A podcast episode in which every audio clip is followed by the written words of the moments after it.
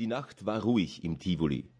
An der Bar auf der einen Seite des großen, mit Holz verkleideten Raumes lehnten sechs Männer, von denen zwei den Nutzen von Fichtennadeltee und Zitronensaft in der Behandlung von Skorbut diskutierten. Sie argumentierten in einer düsteren Stimmung und in regelmäßigen Abständen herrschte erdrückendes Schweigen.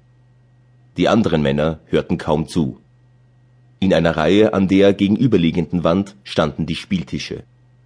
Der Crabtisch war leer. Ein einzelner Mann spielte am Pharaotisch. Die Roulettekugel drehte sich nicht einmal und der Spielleiter stand beim knisternden, rotglühenden Feuer und sprach mit einer jungen, dunkeläugigen Frau von anziehender Gestalt, die von Junot bis Fort Yukon nur als die Jungfrau bekannt war. Drei Männer spielten Poker mit nur geringen Einsätzen und ohne Enthusiasmus. Niemand sah ihnen zu. Hinten im Tanzsaal bewegten sich drei Pärchen trübselig zu der Musik einer Geige und eines Klaviers. Circle City war eigentlich aber weder ein verlassener Ort, noch war hier das Geld knapp. Die Goldgräber waren vom Mosehide Creek und anderen Fundstellen im Westen zurückgekommen. Die Goldsuche des Sommers war erfolgreich gewesen und die Lederbeutel der Männer waren schwer vom Goldstaub und den Nuggets. Der Klondike war noch nicht entdeckt worden noch kannten die Goldgräber des Yukons das Graben in die Tiefe oder die Verwendung von Holzfeuern. Im Winter wurde nicht gearbeitet. Es war üblich, in den großen Camps wie Circle City zu überwintern, während die lange arktische Nacht anhielt. Die Männer hatten jede Menge Zeit, ihre Beutel waren gut gefüllt und die einzige Zerstreuung, die sie finden konnten, waren die Saloons.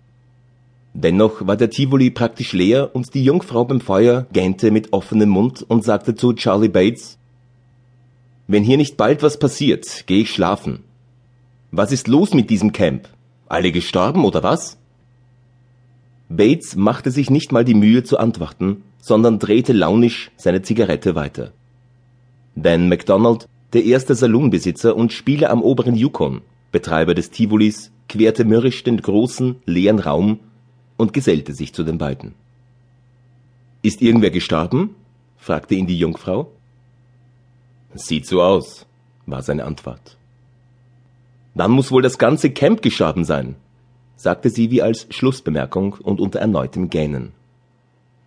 MacDonald nickte grinsend und wollte gerade etwas sagen, als sich die Vordertür öffnete und ein Mann im Licht erschien. Frost, der in der Wärme des Raumes zu Wasser schmolz, lief seine Knie entlang in einer dünner und dünner werdenden Spur auf den Boden, bis sie schließlich kurz vor dem Ofen verschwand. Er nahm den Reisigbesen vom Haken an der Tür und wischte den Schnee von seinen Mokassins und den langen Strümpfen. Er hätte auf den ersten Blick groß gewirkt, wäre nicht ein massiger Franco-Kanadier auf ihn zugekommen und hätte ihm die Hand geschüttelt. Hallo Daylight, grüßte er ihn. Bei Gott, du machst müde Augen munter. Hallo Louis, wann seid ihr denn alle hier angekommen? antwortete der Neuankömmling. Komm rauf und trink was mit uns.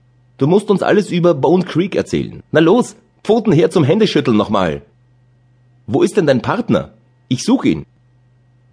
Ein anderer riesiger Mann kam von der Bar zum Händeschütteln.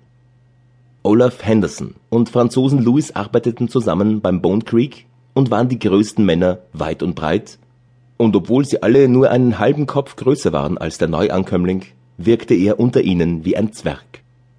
Hallo Olaf, ich brauch dich, hörst du? sagte der, den sie Daylight nannten. Morgen ist mein Geburtstag und ich werde euch alle fertig machen, klar? Und dich auch, Louis. Ich kann euch alle fertig machen an meinem Geburtstag. Verstanden? Komm herauf und trink was, Olaf, und ich erzähl dir alles. Die Ankunft des Neuen schien eine Welle der Wärme durch den Raum zu schicken.